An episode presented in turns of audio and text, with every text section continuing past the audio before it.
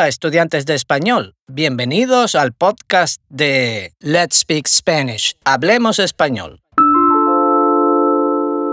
En esta serie hablo de cultura, de gastronomía, de historia y de arte. Hoy os traigo un nuevo episodio de Cultura. Hoy nos sumergimos en la historia de una dama que ha atraído a muchas personas. La dama de Elche. ¡Vamos! Como siempre, cada episodio está adaptado a diferentes niveles de nuestro sistema de 24 niveles, The 24 Level System to Spanish Fluency. Este episodio está adaptado para estudiantes de nivel intermedio, desde el nivel 5 hasta el nivel 9. ¡Empezamos! La Alcudia 1987. En un yacimiento arqueológico situado a unos dos kilómetros al sur de Elche, en la provincia de Alicante, España, se encontró esta escultura llamada la Dama de Elche. La Alcudia es una colina que ha sido un asentamiento humano desde la Edad del Bronce. Este lugar ha revelado numerosos hallazgos arqueológicos que muestran la ocupación por distintas culturas, incluyendo íberos, romanos y musulmanes. Un joven llamado Manuel Campello, que asegura tener 14 años, pero en realidad tiene 18, está aburrido y decide jugar a ser arqueólogo. ¿Y qué encuentra? Nada menos que la figura de una dama, la dama de Elche. Pero ¿quién era esta dama? ¿Una mujer importante? ¿Una diosa? Los íberos no nos dejaron información, así que seguimos especulando. ¿Quiénes eran los íberos? Eran un grupo de tribus que habitaban en la parte este y sur de la península ibérica, desde el final de la Edad del Bronce hasta la conquista romana. Destacaban por su habilidad en la metalurgia, el trabajo de los metales como el hierro y el bronce, especialmente en la fabricación de armas y joyería. También eran agricultores y comerciantes hábiles. La sociedad íbera estaba organizada en pequeñas unidades tribales, cada una gobernada por un jefe o un aristócrata. La religión íbera incluía la adoración de varios dioses o deidades, muchas de las cuales estaban asociadas con fenómenos naturales. Los íberos dejaron un legado artístico notable incluyendo esculturas como la Dama de Elche y cerámica como vasos, jarras, etc. Los íberos también tuvieron interacciones significativas con otras culturas mediterráneas, como los griegos y los fenicios, quienes establecieron colonias en la península ibérica. Estas interacciones influyeron en la cultura íbera, particularmente en sus prácticas comerciales y artísticas. Con la expansión del Imperio romano en la península ibérica a partir del siglo III a.C., la cultura íbera comenzó a desaparecer. Los íberos poco a poco se hicieron romanos, y su lengua y tradiciones fueron reemplazadas por las romanas. Sin embargo, su influencia todavía se puede ver en algunos aspectos de la cultura española y portuguesa actual. Los íberos veneraban montañas, ríos, fuentes, cuevas, etc. Algunos lugares de culto son Peña de los Enamorados en Antequera, es una formación rocosa en Málaga y se asocia con varias leyendas, se cree que fue un lugar sagrado para los íberos.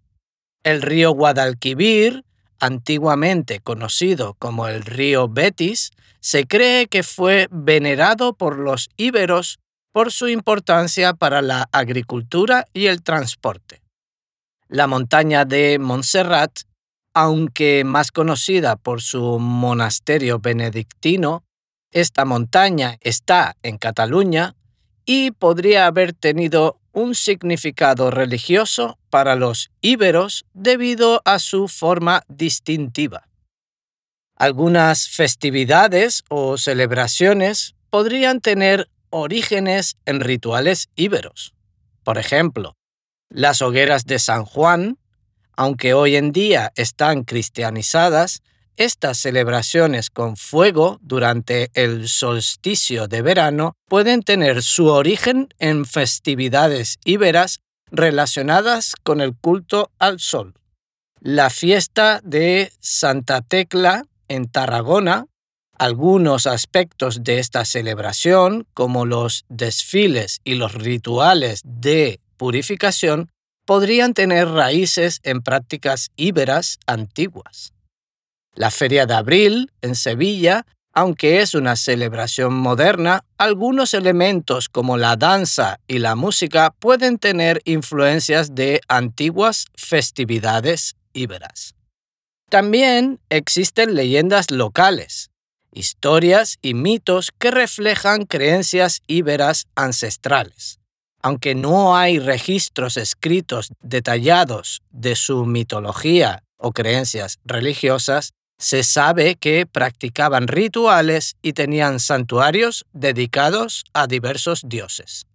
Ejemplos de ello son la leyenda de la cueva de la Mora, una joven mujer marroquí, en Casorla. Esta leyenda sobre una muchacha encantada podría tener sus raíces en antiguas creencias íberas sobre espíritus y seres mitológicos trata sobre una tragedia amorosa. El mito de la encantada. En varios lugares de España existen leyendas sobre mujeres encantadas.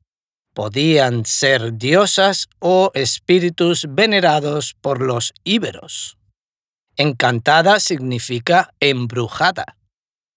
La leyenda del Torico de Teruel este símbolo de la ciudad de Teruel está rodeado de mitos y leyendas que podrían también tener su origen en cultos animales íberos. La dama de Elche no era una mujer cualquiera. Su tocado es muy complejo, más que un puzzle en 3D. Sus joyas pueden asombrar a cualquier experto cada detalle de la escultura nos cuenta sobre la influencia de otras culturas y el refinamiento artístico íbero. Esta dama tenía estilo.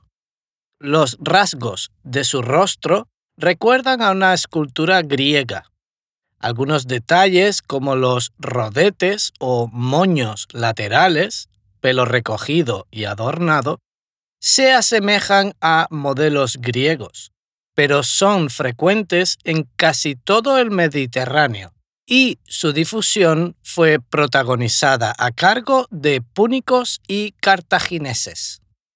La influencia púnica también se aprecia en los collares de cuentas gallonadas, con forma curva como un gajo de naranja, de los que cuelgan pequeñas ánforas, que fueron frecuentes en ambientes orientales del Mediterráneo en los siglos IV y III antes de Cristo, y en los collares que, como el tercero, presentan colgantes en forma de lengüeta. Ambos tipos de colgantes aparecen en la escultura ibérica en torno al siglo IV Cristo. Otros detalles, como el broche, de tipo circular hispánico, sitúan a la pieza en un ambiente hispano y la datan en torno a los siglos V y IV a.C.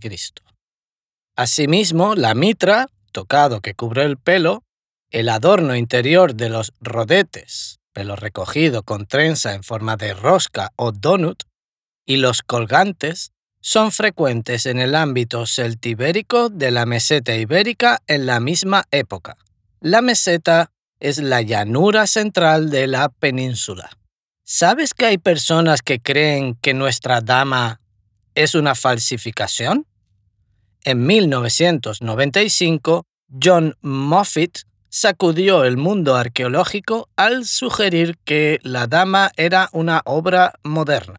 Pero no te preocupes, otros expertos lo desacreditaron rápidamente. Aún así, el misterio persiste, el misterio continúa.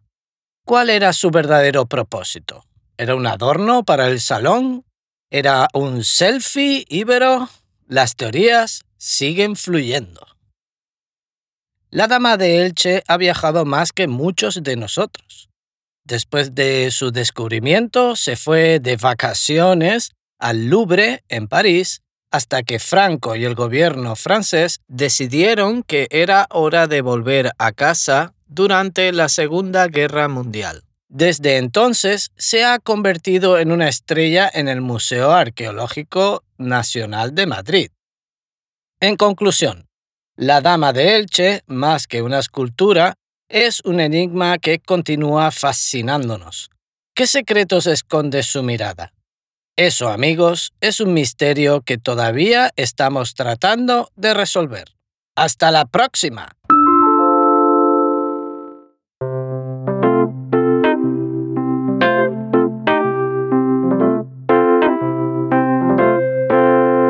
Si deseas aprender más sobre nuestro sistema de 24 niveles, The 24 Level System to Spanish Fluency, visita nuestra página web letspeakspanish.com. Allí puedes encontrar información sobre nuestras clases y cursos de autoaprendizaje que se adaptan a cada nivel, desde principiantes hasta avanzados puedes suscribirte a nuestro podcast para no perderte ningún episodio y compartir con tus amigos amantes del español. Hasta el próximo episodio. Let's Speak Spanish. Hablemos español.